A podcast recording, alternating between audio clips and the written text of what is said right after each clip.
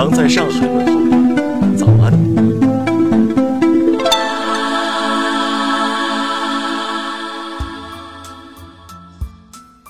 首先来关注头条消息。湖南省常德市澧县公安局发布通报：六月二十二号十七点十分左右。县财政局的两名工作人员在县政务中心附近驾驶小车与摩托车车主发生刮擦后，其中一人殴打六旬摩托车车主后逃离。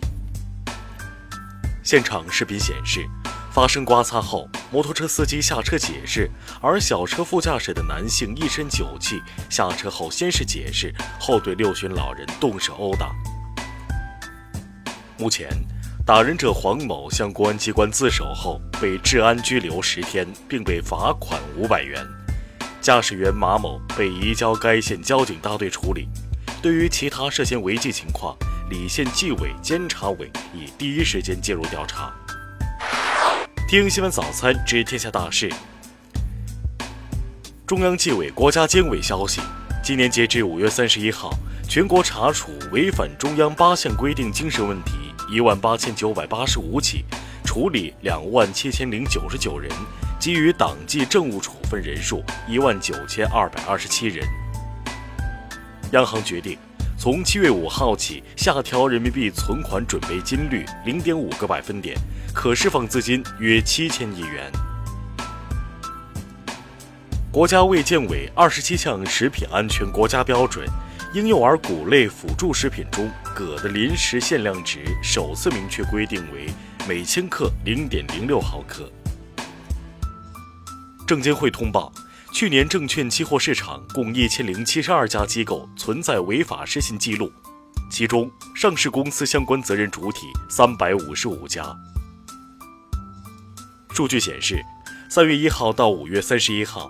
我国北方地区共发生十次沙尘天气过程，低于近十七年同期均值。国家通用手语常用词表和国家通用盲文方案将作为语言文字规范发布，从七月一号起实施。广西凌云县昨天上午六点左右发生山体滑坡，一民宅被滑坡山体掩埋，目前已找到两具遗体。初步判定是户主夫妇。中国大洋科考四十九航次第五航段起航，将开往西北印度洋开展热液异常探测、表层地质取样等调查。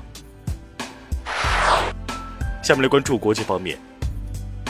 美国军方向板门店送去一百个木质骨灰盒，准备从朝鲜接收美军遗骸，这意味着。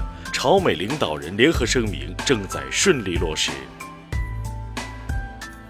日本执政党自由民主党总裁选举将于九月二十号举行，安倍晋三将面临党内多名重量级人物的挑战。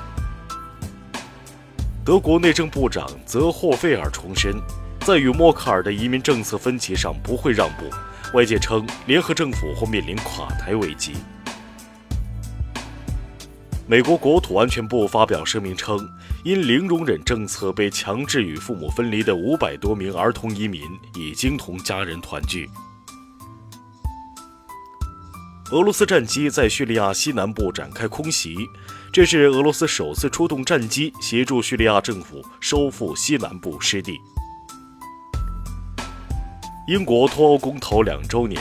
上万英国民众在伦敦市中心示威游行，呼吁对英国脱欧协议进行最终公投。十六个欧盟成员国领导人举行难民问题非正式会议，旨在聚力致力于寻找共同解决方案的欧盟领导人。墨西哥北部发生两起枪击案，十一名球迷在观看世界杯小组比赛时遭枪击死亡，另有两人受伤。下面来关注社会民生。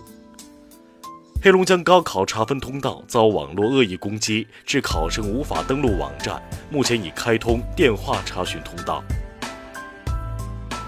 武汉百人考研作弊案日前宣判，四名组织者被分别判处拘役六个月、有期徒刑十个月至一年零六个月，并处罚金。四川达州商贸城火灾原因查明。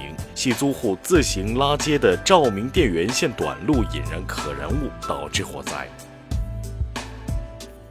西安警方破获跨国特大网络贩毒案，抓获涉案人员二百四十五人，查获毒品六十一点三五公斤，均从缅甸被运输至内地贩卖。桂林一城管队员在制止村民违法建设时被村民捅伤致死，犯罪嫌疑人被当场抓获。下面来关注文化体育。世界杯 H 组次轮，日本两度落后，两度扳平。本田圭佑破门救主，最终二比二战平塞内加尔。世界杯 G 组次轮，英格兰六比一狂胜巴拿马，提前出线。凯恩上演帽子戏法，斯通斯梅开二度。